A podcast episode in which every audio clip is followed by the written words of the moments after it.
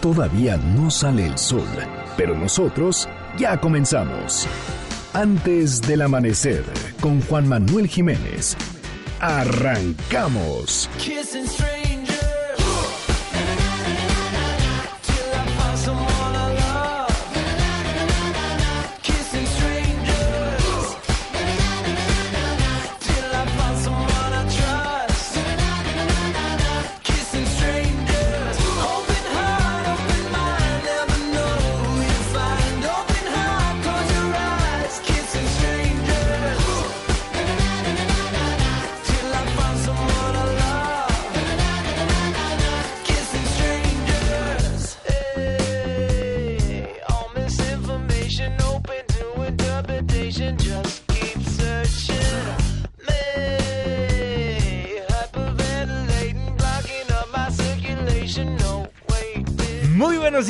Me da muchísimo gusto darles la bienvenida a este espacio madrugador de MBS Noticias 102.5.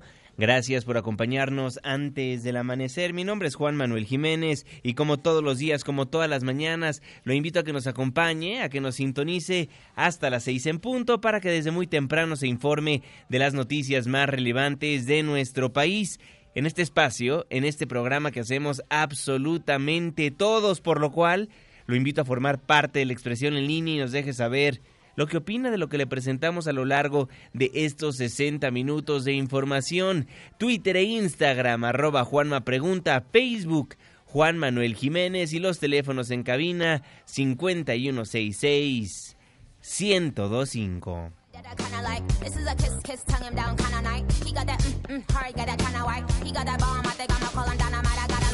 Estaremos escuchando a lo largo de esta hora de información a DNCE en estos momentos su canción Kissing Strangers.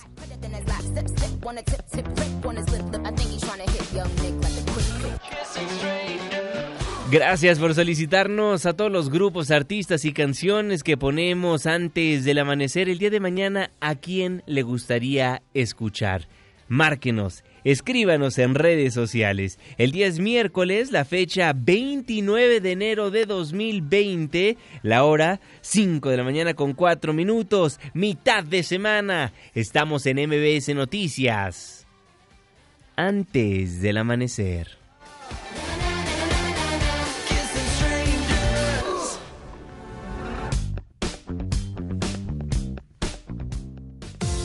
¿De quién es el santo? Hoy, 29 de enero del 2020, felicitamos a Sulpicio, Valerio, Mauro, Aquilino. Muchas felicidades. Clima. 5 de la mañana con 5 minutos, Marlene Sánchez.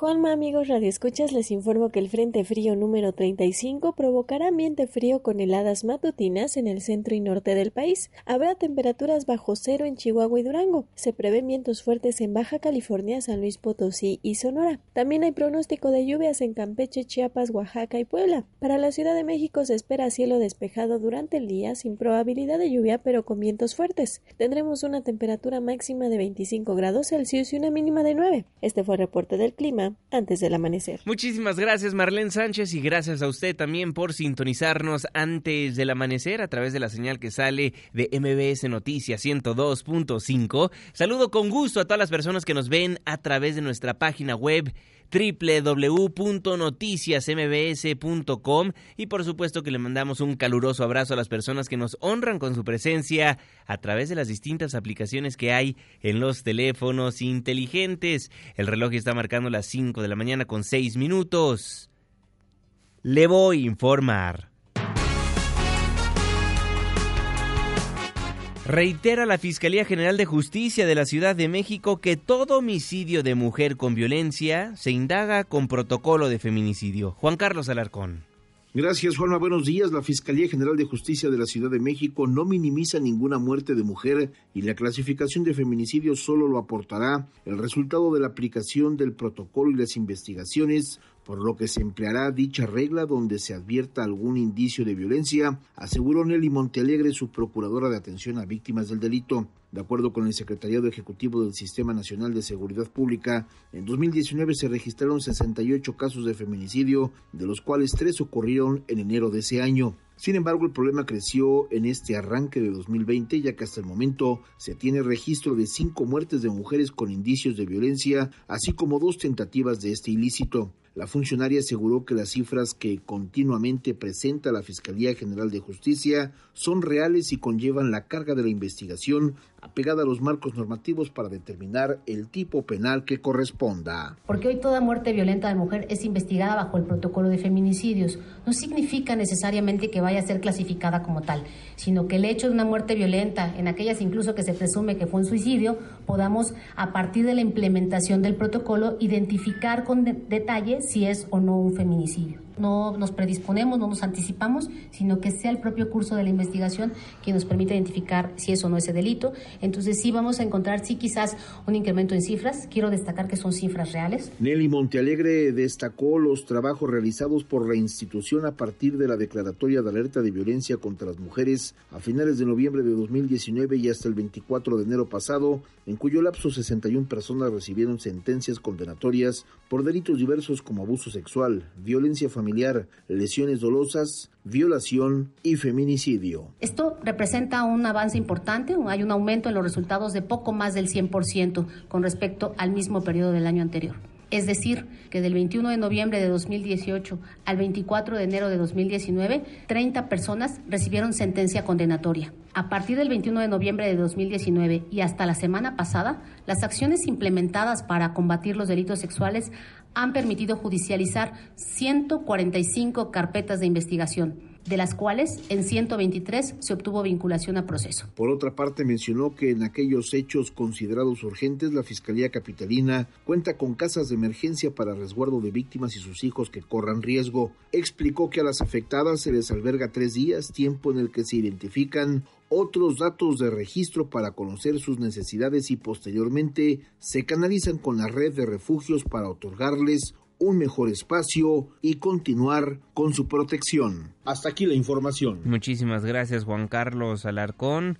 Reitera la Fiscalía General de Justicia de la Ciudad de México que todo homicidio de mujer con violencia se indagará con protocolo de feminicidio. Son las 5 con 9. El Observatorio Nacional Ciudadano afirmó que, contrario a lo dicho por las autoridades, la violencia en el país está desatada. El director de la organización, Francisco Rivas, destacó que las malas decisiones de la administración de Andrés Manuel López Obrador exacerbaron el problema y destacó que en el país tenemos el show de un solo hombre. Es que el reto sigue vigente y por más que la autoridad federal insista que los delitos van bajando o que es un tema de los enemigos de su gobierno, la verdad es que la violencia está desatada. La diferencia es que en este gobierno se le cierran las puertas a las víctimas. El secretario Durazo declaró que es un cliché decir que no hay una estrategia. Si eso es verdad, entonces la estrategia es muy mala, porque todos los delitos están aumentando y las víctimas están creciendo. Tan solo ese pequeño ejemplo es uno de los de lo que nos dice por qué no hay una política de seguridad en nuestro país. Porque es lo que no estás viendo. Ves balazos.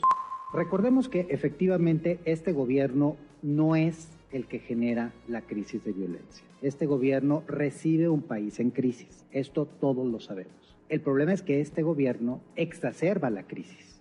O sea, aquellos delitos que no estaban creciendo los hizo crecer, aquellos delitos y aquellos estados en donde había una crisis aumentó. ¿Por qué? Porque se han tomado malas decisiones.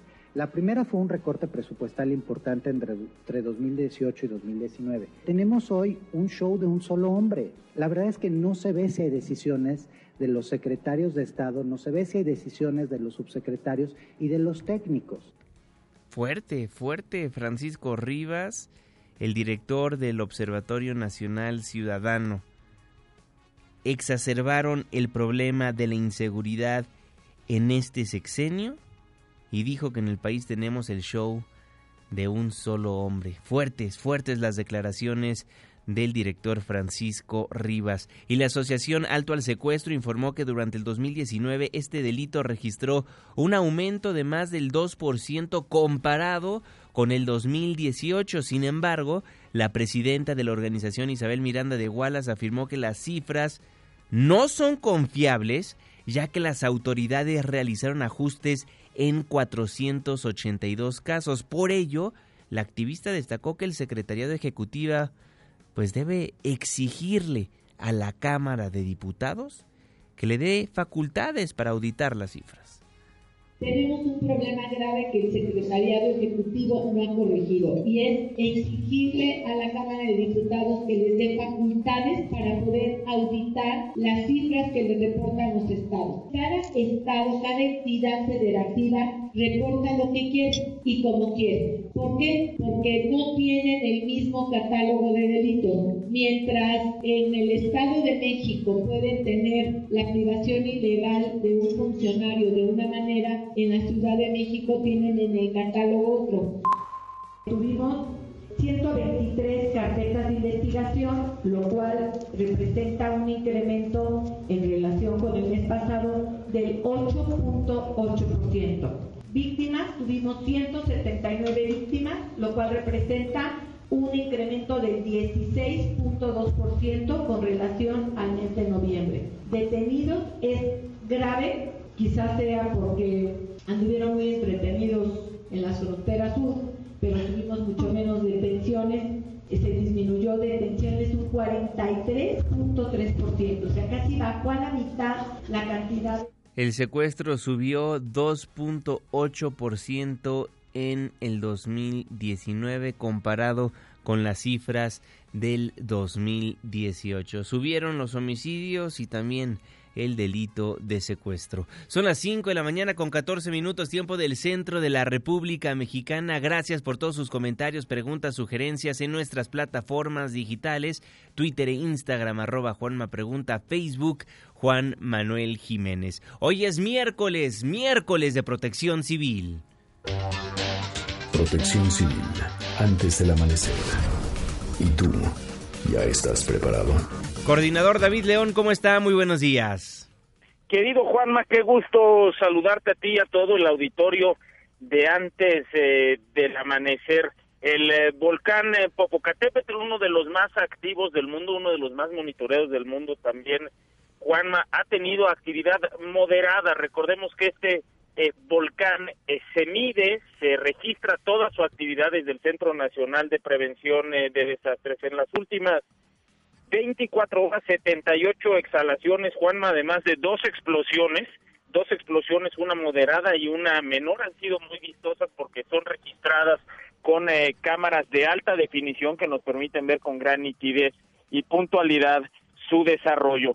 Juanma, el día de ayer, eh, un sismo magnitud 7.7 con epicentro eh, cerca de las eh, costas de Cuba y de Jamaica sacudió la región.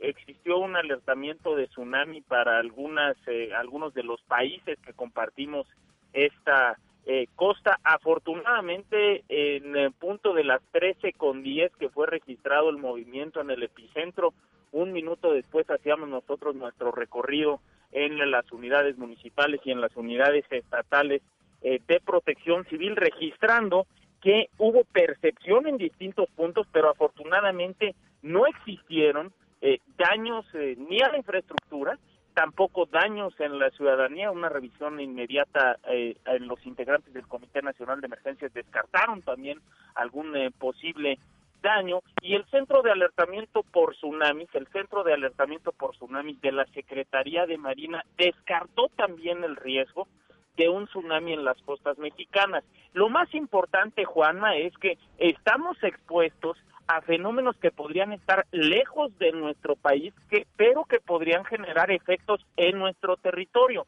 Uno de ellos, los tsunamis, que son estos incrementos en el nivel del mar que suceden por la ocurrencia de sismos en algún punto cercano a nuestras costas. Lo más importante, la lección más importante, Juanma, siempre conservar la calma y no hacer caso a las noticias falsas y por supuesto en el Sistema Nacional de Protección Civil estamos muy activos, Juanma, para informar a la población de manera inmediata como lo hicimos ayer para evitar con ello algún eh, alguna crisis o algún eh, pánico en la población derivado de una noticia falsa. Afortunadamente, no daños, no riesgo por tsunami. Juanma, por para el día de hoy el Frente Frío número 35 se va a extender como estacionario en distintos puntos del país. Vamos a tener bajas temperaturas, algunos chubascos y lluvias fuertes en Puebla, Veracruz, Oaxaca, Chiapas y Tabasco. Se presenta también un nuevo frente frío que puede recorrer el noreste de nuestro país y la séptima temporada invernal, Juanma. Van a continuar bajando las temperaturas. Tengo registradas en las últimas 24 horas menos 13 grados en la Rosilla Durango, menos 9 grados en el Saladillo Zacatecas. Toda esta información y más en preparado.gov.mx, Juanma. Excelente, coordinador. Muchísimas gracias. Nos escuchamos el viernes. Gracias, Juanma. David León, el coordinador nacional de protección civil antes del amanecer. Son las 5 de la mañana con 17 minutos. Seguimos recibiendo absolutamente todos sus mensajes a través de nuestras redes sociales, arroba Juanma Pregunta, en todas nuestras plataformas en línea. Vámonos un breve corte comercial, nos vamos a la pausa, pero al volver vamos a estar platicando de la prepa 9. Ya entregaron esta preparatoria los alumnos que la habían tomado también hay un nuevo operativo. Pasajero Seguro se va a desplegar en las 16 alcaldías de la capital y también vamos a estar platicando de la nueva tarjeta multimodal. Un trabajo especial de nuestro compañero Adrián Jiménez, a horas prácticamente de que se dejen de utilizar las distintas tarjetas para subirse al metro, al metrobús, al RTP va a haber una sola tarjeta, pero muchos usuarios todavía ni conocen esta nueva tarjeta multimodal que anunció el gobierno capitalino. Dicen que no hubo una buena campaña de difusión por parte del gobierno de la Ciudad de México. 5 con 19, arroba Juanma Pregunta. Estamos escuchando DNCE, Body Moves, reporte vial, la pausa y ya volvemos.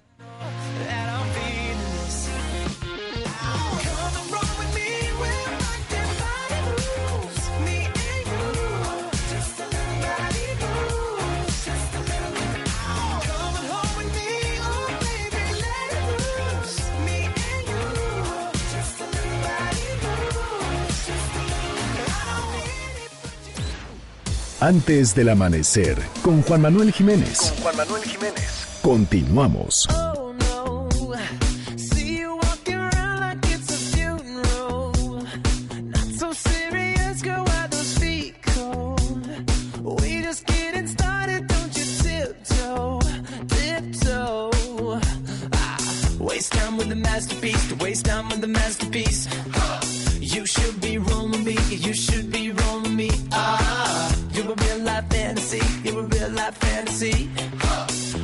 so carefully, let's start living dangerously. Cake by the Ocean de DNCE. Muchísimas gracias por continuar con nosotros en MBS Noticias. Gracias por madrugar. Yo soy Juan Manuel Jiménez y me da gusto nuevamente darle la bienvenida a este espacio del 102.5. Les recuerdo que nos escuchamos de lunes a viernes de las 5 hasta las 6 de la mañana. 5 con 22, saludo con gusto, como todos los días, como todas las mañanas, al jeque de los deportes, Luis Enrique Alfonso. Muy buenos días, mi jeque. Deportes con Luis Enrique Alfonso.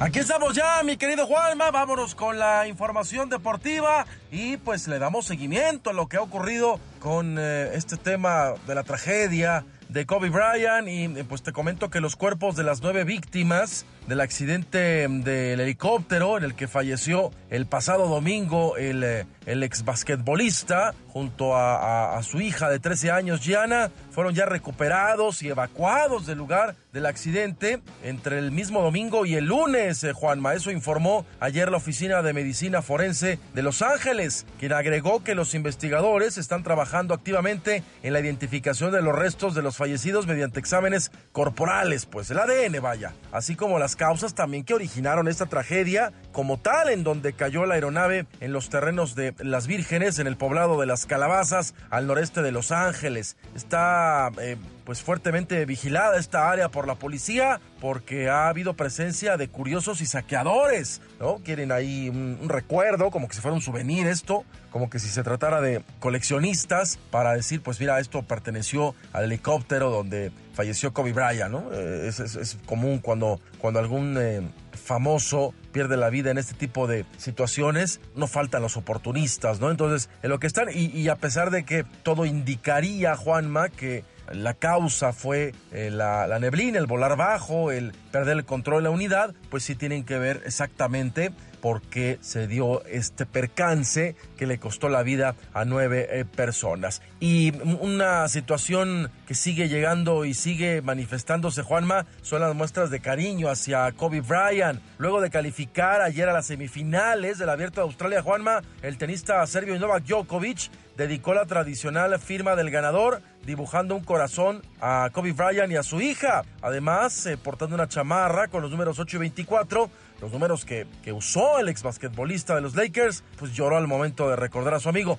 Vamos a escuchar tantito el audio, Paquito, suéltale. En eso lo vamos eh, eh, pues eh, traduciendo para la gente que nos escucha a esta hora en antes del amanecer. Y esto decía en la parte final del, del, de, la, de la pregunta que le hacían siempre al ganador del, de los partidos, de las llaves, decía, cuando necesité un consejo, algo de apoyo, él estuvo ahí para mí. Fue mi mentor, mi amigo, me partió el corazón enterarme de lo que le pasó a él y a su hija. Y pues se le quiebra la voz y vienen las lágrimas de Novak Djokovic al hablar de Kobe Bryant.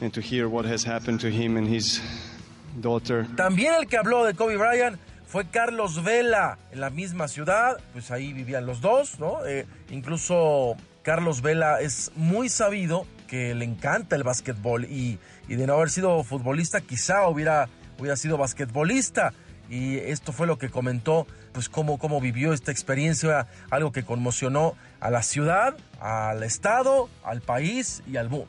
Son noticias que uno no puede creer, se cree que son broma o que son, digamos, de unas fake news. Uno eso intenta explicarse a sí mismo, pero la verdad que fue algo muy duro para todos. Creo que fue no solo a la gente que nos gusta el básquetbol, sino para cualquier persona que sigue el deporte. Creo que fue un, una figura que hizo que a mucha gente inspirara o que se viera identificado con él. Copa MX, Juanma, noche de Copa. Ayer también terminamos desveladitos porque pues eh, las Chivas, las Super Chivas Galácticas del Jalalajarra quedaron eliminadas. Recordemos que la ida habían perdido 2 a 1 y allá en Sinaloa pues ganaron 1 por 0. 2 a 2 se fueron a los penales y los Dorados, el gran pez, ganó 6 por 5 en penales al equipo de, del regaño, que pues eh, es, el, es el fracaso, ¿eh? Fracaso totote de las chivas después de la plantilla. Me pueden decir que juegan con suplente, lo que quieran. Es un fracaso porque de institución a institución las chivas son favoritos. Y eh, también a, mi rojinegro le dieron violonchelo, Juanma. Eh, habían eh, pues la ida ganado 2 a 1 allá en el Jalisco. La vuelta, un gran partido ayer en Chorizolandia, 3 por 2 y en penales el equipo rojo ganó 5 a 3. Y la llave entre Tijuana y San Luis había quedado 1 por 0 Tijuana la ida favorable allá en el Alfonso Lastras y la vuelta la ganaron 1 por 0 en la casa del Perrito Pelón, así que 2 por 0 para Tijuana. Y Pachuca contra Venados, ayer en Mérida había quedado 1 por 1 la ida y la vuelta 3 por 1 para Pachuca que cumple con el pronóstico. Tu chichicuilote, Juanma. Nicolás Castillo, el exjugador universitario y que volvió para jugar con los con el con el AME, sigue lesionándose y ahora sufrió lo que se le llama una ruptura de tendón del recto femoral y va a ser operado, por lo que va a ser baja indefinida. El chileno pues se ha enfermado tiro por viaje. Dicen que ha habido una sobrecarga de trabajo y que él no se ha cuidado que quiere regresar muy rápido. Lo cierto es que siempre lo han perseguido las lesiones y ahora no se ve para cuándo regrese. No lo tardan en vender, Juanma, ¿eh? No lo tardan en vender. Y ya para terminar, Juanma, porque tenemos que tirar rostro un ratito, la selección mexicana de béisbol aseguró de manera automática su participación en el próximo Clásico Mundial de 2021, luego de que la Confederación Mundial de Béisbol y Softball anunciara ayer la expansión de 16 a 20 selecciones. Esos cuatro nuevos lugarcitos van a hacerse una eliminatoria para eh, ver quién lo ocupa el próximo marzo en Arizona. Pero pues México por lo pronto ya está dentro, junto con las otras 15 selecciones que participaron en la última edición de 2017. Y pues a seguir, a seguir metiéndole varo a esto que es el béisbol y que ahora está, está de moda, está de moda, está de moda, mi querido Juanma. Bueno, ya me voy. Nos vemos en unos minutos en Hechos AM mi Twitter, arroba Lea Deportes. Saludos. Saludos, mi querido Luis Enrique Alfonso, el jeque de los deportes. Antes del amanecer, el reloj está marcando las 5 de la mañana con 29 minutos. Resumen capitalino. Padres de niños enfermos de cáncer recriminaron a la secretaria de Gobernación Olga Sánchez Cordero la falta de medicamentos, el retiro de los recursos para los pagos de los tratamientos y la campaña de desprestigio en su contra que han motivado incluso amenazas de muerte. De acuerdo a Israel Rivas, padre de una menor afectada por esta enfermedad, después de manifestarse han recibido descalificaciones y amenazas. Además, los han acusado de desprestigiar al actual gobierno. Si ya se hizo la compra consolidada de los medicamentos, nosotros sabemos que no. A preguntar, ¿a quién se les hizo? ¿A qué compañía? Es bien importante saber cómo y a quién se le hizo. Tres, ¿cuánto tiempo tardará en llegar? ¿Cuánto tiempo tardará en llegar?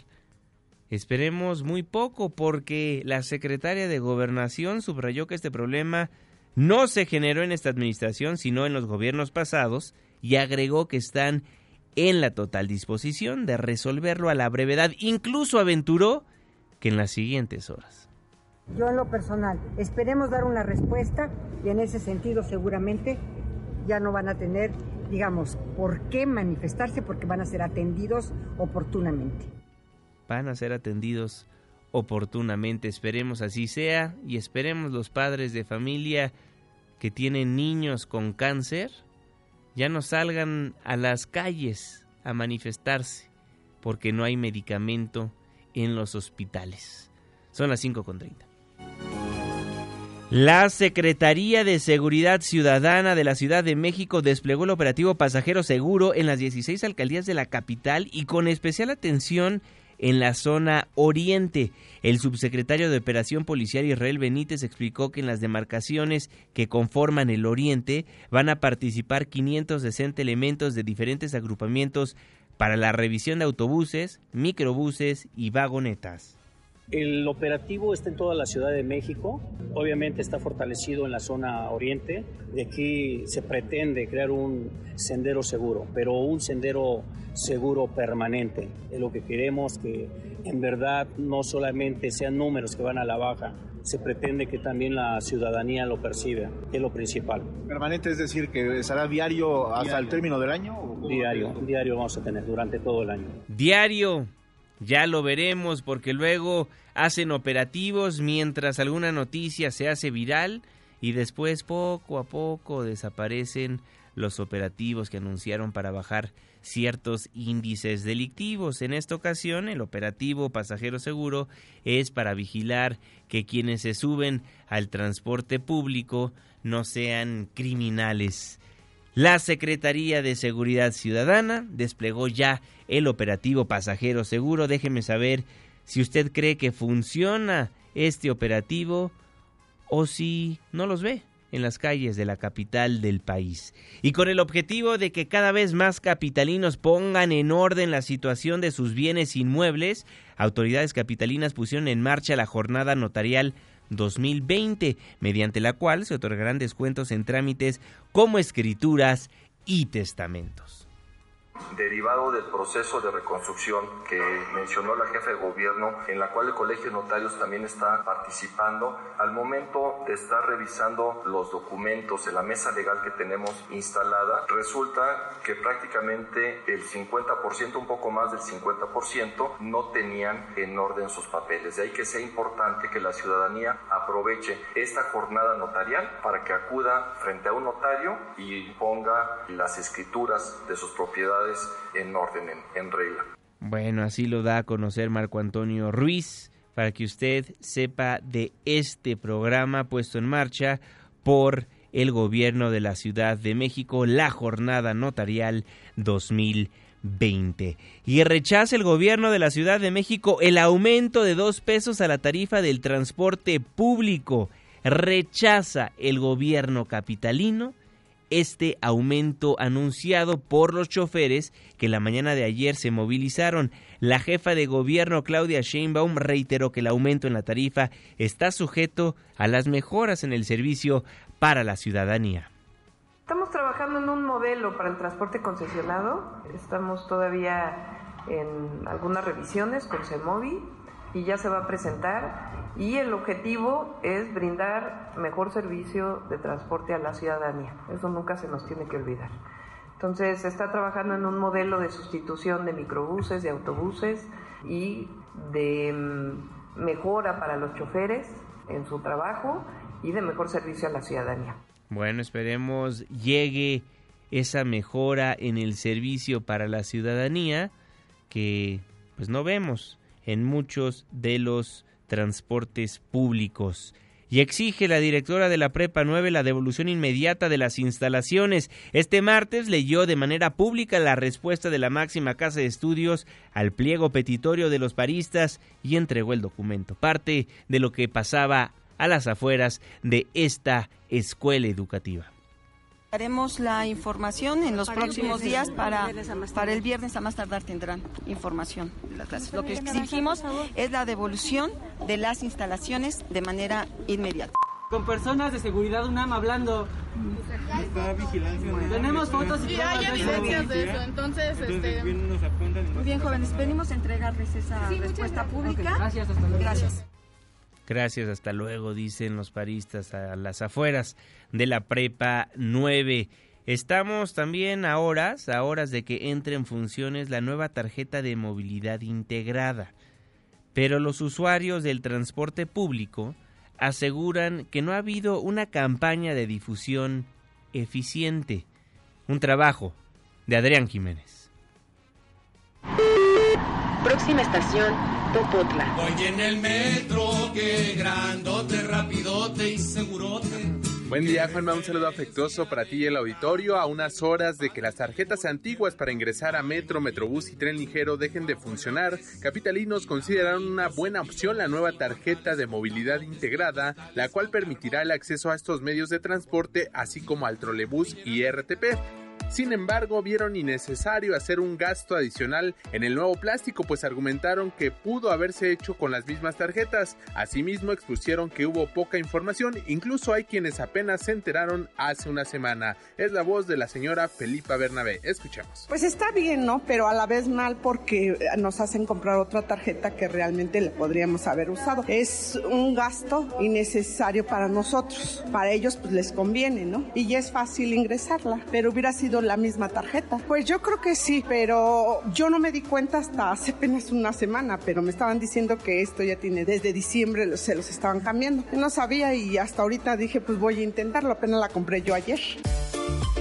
En tanto, el señor Miguel Hernández coincidió en que hubo poca información sobre la tarjeta de movilidad integrada y dijo que le tocará a los usuarios aprender a utilizarla por su propia cuenta, por ejemplo, para hacer la recarga en las primeras 100 máquinas que fueron instaladas en el metro para este propósito. De igual forma, la señora Leticia Romero refirió que apenas en días pasados observó en instalaciones del metro información sobre qué tarjetas sí seguirán funcionando, aunque la semana pasada que consultó a una taquilla sobre este tema, en la estación Jamaica le respondió que no tenían ninguna información al respecto. Durante un recorrido por las nuevas máquinas de recarga observamos que no hay personal que apoye en las que fueron instaladas en el Metro Constitución de 1917, situación contraria en la estación Zócalo donde sí hay personal del metro orientando a los usuarios. Cabe recordar que los únicos dos plásticos que funcionarán junto a la nueva tarjeta de movilidad integrada son los plásticos emitidos en 2018 con motivo del 49 aniversario del metro y la denominada Broxel, plástico que además funciona como una tarjeta de crédito y que fue emitido durante la pasada administración de la Ciudad de México. De acuerdo con la Secretaría de Movilidad, el día 24 de enero fue el último para la recarga de saldo en las tarjetas antiguas y será mañana jueves 30 de enero el último día para gastarlo. Juan Auditorio es la información. Buenos días. Muy buenos días, Adrián Jiménez. ¿Usted ha visto una buena campaña de difusión de esta nueva tarjeta de movilidad integrada?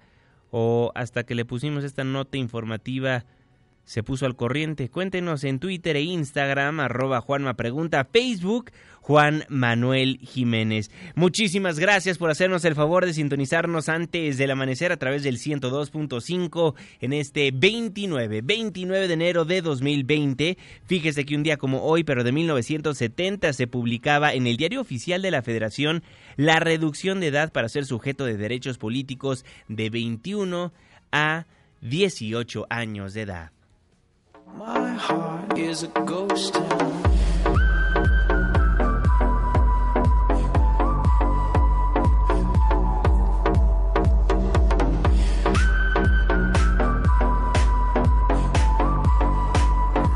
Escuchamos a Adam Lambert, este actor y cantante estadounidense, porque un día como hoy, pero de 1982, nacía este talentoso artista, ganador de varios realities allá en los Estados Unidos, Adam Lambert, Ghost Town.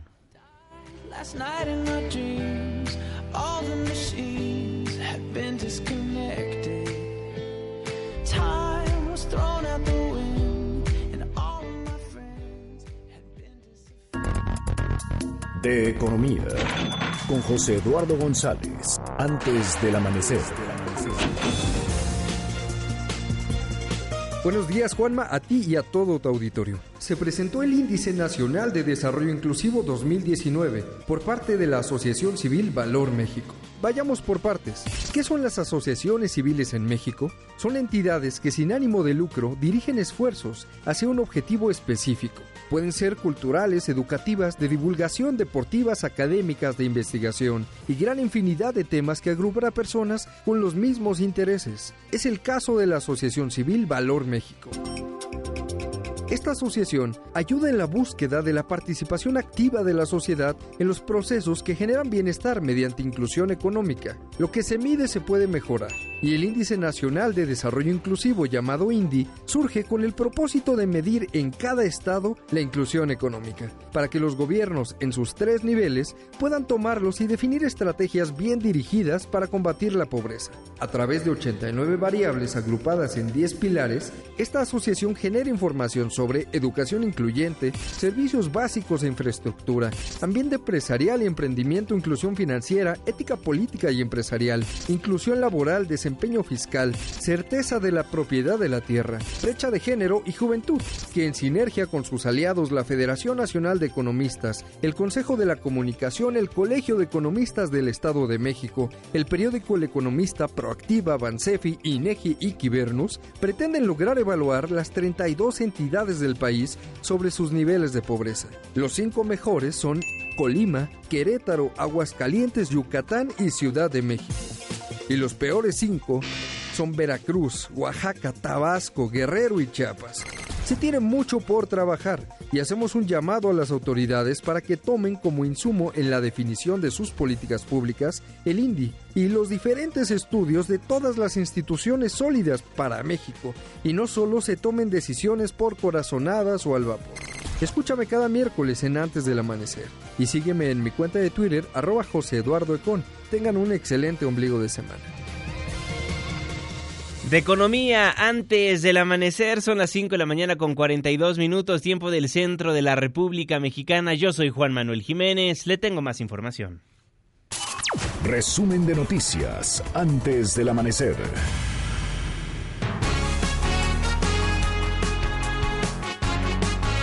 Y no, no era broma la rifa del avión presidencial. Ayer en Palacio Nacional el presidente de la República presentó la imagen del cachito. Rocío Méndez, ¿cómo estás? Efectivamente, Juanma, gracias, muy buenos días. Al refrendar que los recursos que se obtengan por la venta del avión presidencial irá a la compra de equipos médicos, el presidente Andrés Manuel López Obrador subrayó que avanza la venta, también la renta, pero sobre todo la rifa del TP01. Ya tenemos hasta el diseño del boleto, sorprendió el primer mandatario al mostrar un boleto de la Lotería Nacional para un gran sorteo especial a celebrarse el martes 5 de mayo del 2020 en conmemoración de la batalla de Puebla. Sin embargo, se aclaró que hasta el 15 de febrero se va a determinar el destino final de la aeronave. Es tentativo, se está viendo. Una de las fechas posibles es 5 de mayo, cuando termine la certificación en la BOI. Ya estamos en eso. 15 de febrero tenemos que resolver porque se necesita con tiempo vender los boletos. Se va a buscar un mecanismo en Hacienda de los aprovechamientos que tiene Banobra, se les descuente lo del avión. Cuestionado sobre la ley de la Lotería Nacional que obstaculizaría la rifa del avión presidencial porque solo permite el sorteo de premios en efectivo, el presidente López Obrador explicó que se harán los ajustes necesarios para poder llevar a cabo la operación. Hay muchos, yo no diría obstáculos, sino procedimientos legales que se tienen que resolver. Nos reunimos muchos servidores públicos, todos los que tienen que ver, Hacienda, el director de Banobra, el general de la Fuerza Aérea, el consejero jurídico. Entonces se tiene que hacer todo un ajuste al marco legal para proceder. Por ejemplo, hay que resolver sobre el pago de los impuestos, entre otras cosas. Es el reporte al momento. Muchísimas gracias, Rocío Méndez. Y ante el anuncio de la rifa del avión presidencial, la secretaria de Gobernación, Olga Sánchez Cordero, dijo que se realizará la desincorporación correspondiente para que el ganador no cuente con problemas legales. Vamos a hacer la desincorporación correspondiente por una parte y por otra parte si hay alguna deuda pendiente, por supuesto que el presidente no tendrá inconveniente en que sea lo prioritario. Y sobre esta rifa, la jefa de gobierno de la Ciudad de México, Claudia Sheinbaum, informó que si el ganador es un capitalino, el gobierno le condonará el impuesto del 6%. Y es que de acuerdo con el Código Fiscal 2020, el impuesto que tendría que pagar el ganador es de alrededor de 150 millones de pesos. La mandataria local informó que para ello están en pláticas con la Secretaría de Hacienda y Crédito Público. No, lo se los vamos a lo vamos a condonar. Estamos ahí en, ya en diálogo con el gobierno de México para que en el caso de la rifa del avión presidencial pueda ser condonado este impuesto para que pues todo el recurso vaya a lo que se requiere, que es finalmente el equipamiento de los hospitales, principalmente para niños y niñas. Y en la Cámara de Diputados, los integrantes de la bancada de Morena tendrán el reto de vender cachitos de lotería para ayudar al presidente de la República a rifar el avión presidencial, así lo informó el coordinador Mario Delgado.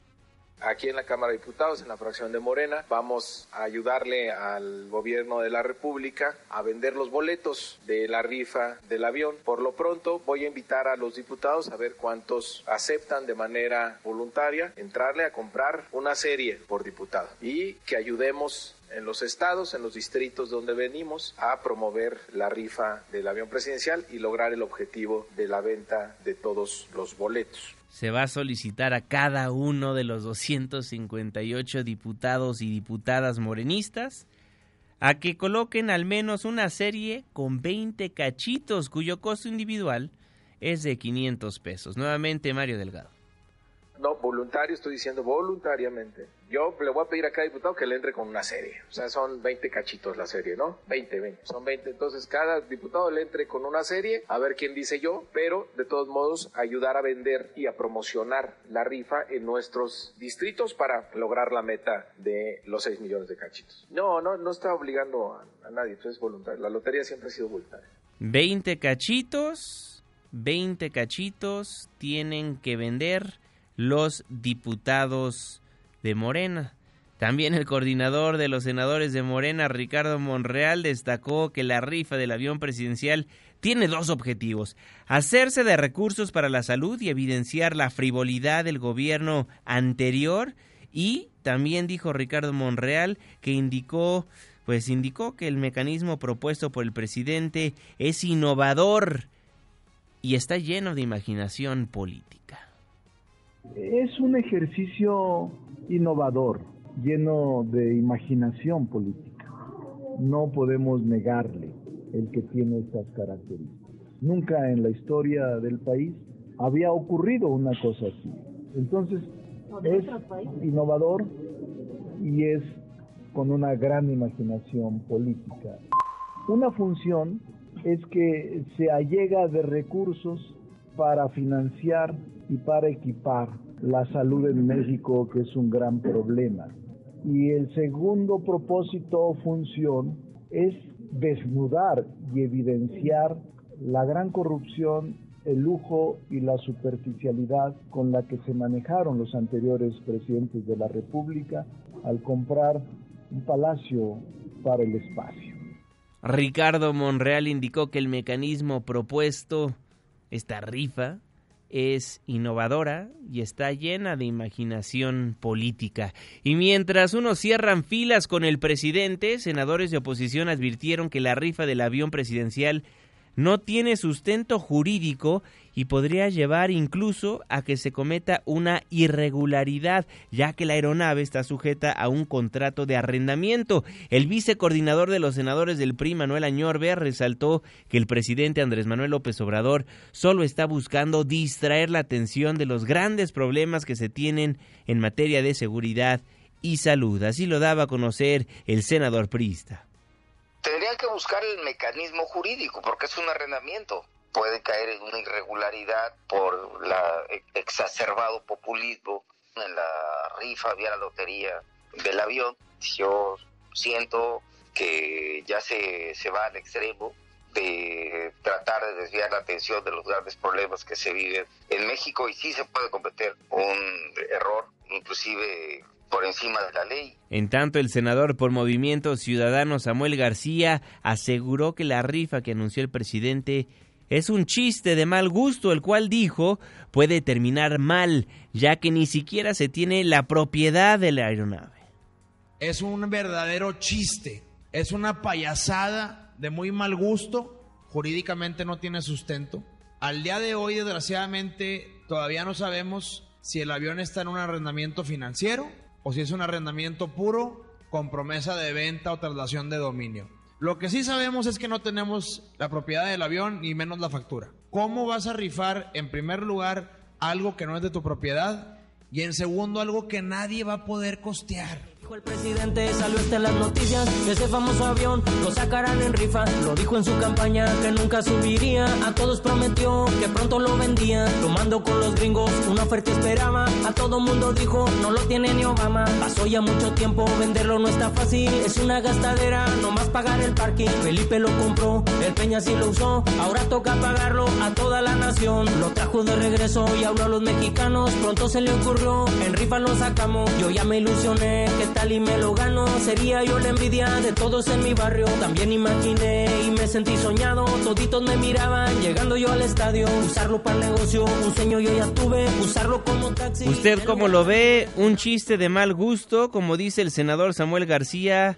¿O una propuesta innovadora y llena de imaginación, como asegura el coordinador de los senadores, Ricardo Monreal? Los leo, Twitter e Instagram, arroba Juanma Pregunta, Facebook, Juan Manuel Jiménez, también nos pueden marcar a los teléfonos en el estudio 5166 1025.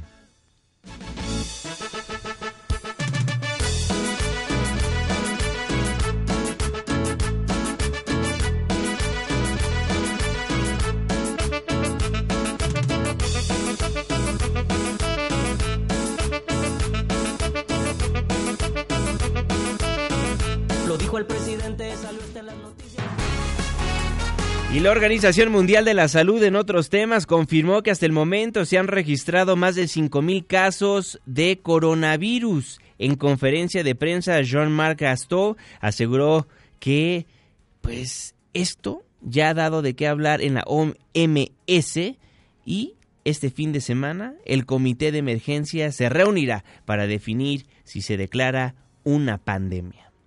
La decisión de la declaración de una emergencia en salud pública de importancia internacional se basa sobre una serie de información que la semana pasada todavía no teníamos. La magnitud de los casos afectados, los índices de transmisibilidad de persona a persona y el potencial de difusión internacional. Y en estos países donde encontramos ya, son 13 casos importados, la declaratoria podría pronunciarse muy rápidamente o no, pero es en base a las evidencias. Por su parte, José Luis Alomía, director de epidemiología de la Secretaría de Salud, afirmó que el nuevo coronavirus no está circulando en el país y se está en alerta porque se ha detectado que el nivel de contagio es de dos personas por caso confirmado con un índice de mortalidad de 2.2 puntos, cinco veces más que en la aparición de la influenza AH1N1 en la medida que se defina o no si algunas de ellas deben de regresar al territorio nacional, como comentábamos, nosotros estaríamos listos para hacer un abordaje de evaluación. Que si representan un riesgo para el país, definitivamente no, no representan un riesgo, menos si no están enfermos y con siete sospechosos descartados de padecer el coronavirus en México, el subsecretario de Salud Hugo López Gatel afirmó que México le da seguimiento a la evolución de la epidemia que ha afectado a cientos de personas en todo el mundo, mayoritariamente en China y con casos aislados en otros 45 países. El subsecretario aseguró que el coronavirus va a continuar expandiéndose y que el virus llegará a México.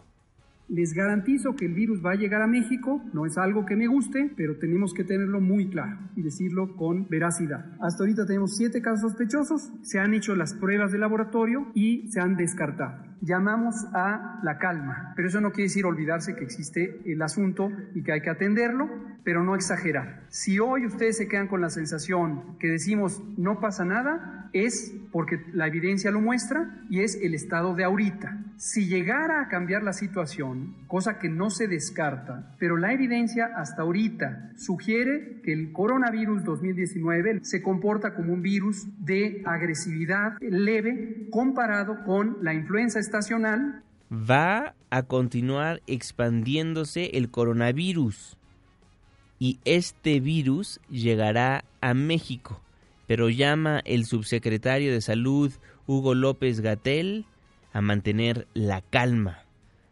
Le informo que se elevó ya a 132 el número de muertos por el coronavirus en China y de acuerdo con autoridades locales hay más de 5.000 casos de contagio confirmados. La Secretaría de Salud informó que en el Estado de México se analizan dos casos sospechosos por coronavirus. Se trata de una mujer de 27 años que viajó a Wuhan, China, y un adolescente de 14 años quien mantuvo contacto cercano con ella. Son las 5 de la mañana con 56 minutos. Y nos vamos con información política, nos vamos con Ernestina Álvarez porque el morenista Alejandro Rojas Díaz pedirá al Tribunal Electoral del Poder Judicial de la Federación que fije una fecha para renovar la dirigencia de Morena. Cuéntanos Tina, muy buenos días.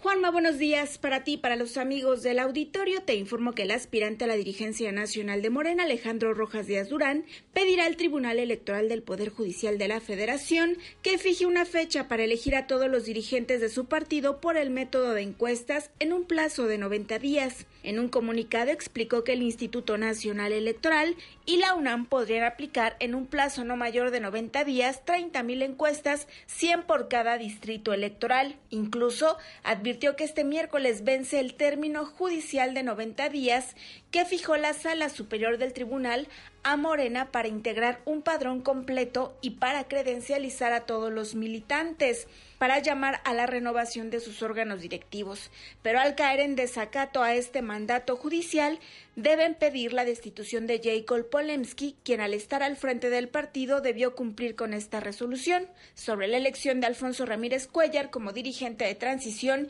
indicó que se tienen dos presidencias, una pirata que representa el diputado con licencia y una patito. Por último, advirtió que el cargo de presidente del partido de transición es inexistente en el Estatuto de Morena y ni el INE ni el tribunal lo podrán reconocer con la personalidad jurídica correspondiente.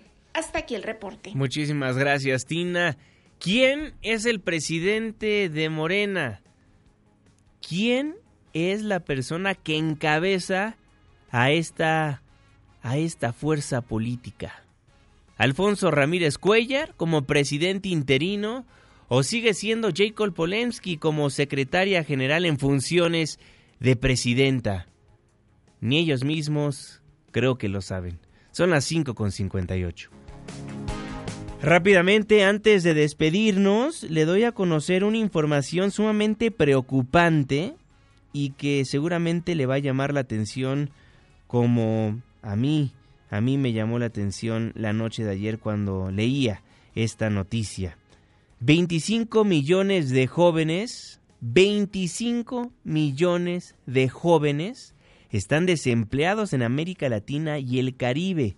Al presentar el informe Panorama Laboral de América Latina y el Caribe, la Organización Internacional del Trabajo indicó que 2019 cerró con una tasa de desocupación de 8.1% y se prevé mayor desempleo en el 2020 con 8.4%.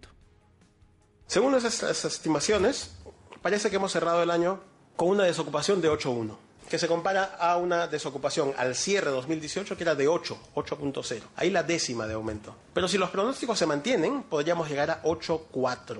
Y ese es el punto. De 8 a 8.1 a 8.4. 25 millones de jóvenes están desempleados en América Latina y el Caribe. Y se prevé que para el cierre del año que acaba de comenzar, la cifra crezca.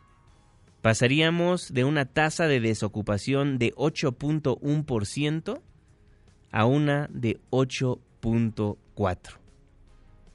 Con eso nos vamos, con eso nos despedimos. Gracias por habernos acompañado a lo largo de estos 60 minutos de información. Dejamos el 102.5, pero pero nos pasamos al 104.9 en Exa FM. Le tengo un resumen de noticias cada hora a la hora hasta las 10 de la mañana y después nos vemos en la televisión en punto de las 7 de la noche en tu ciudad en tiempo real a través de la pantalla de ADN 40, el canal informativo más visto de México. A nombre de este gran equipo de trabajo, se despide de ustedes su servidor y amigo Juan Manuel Jiménez. Que pasen una excelente mitad de semana.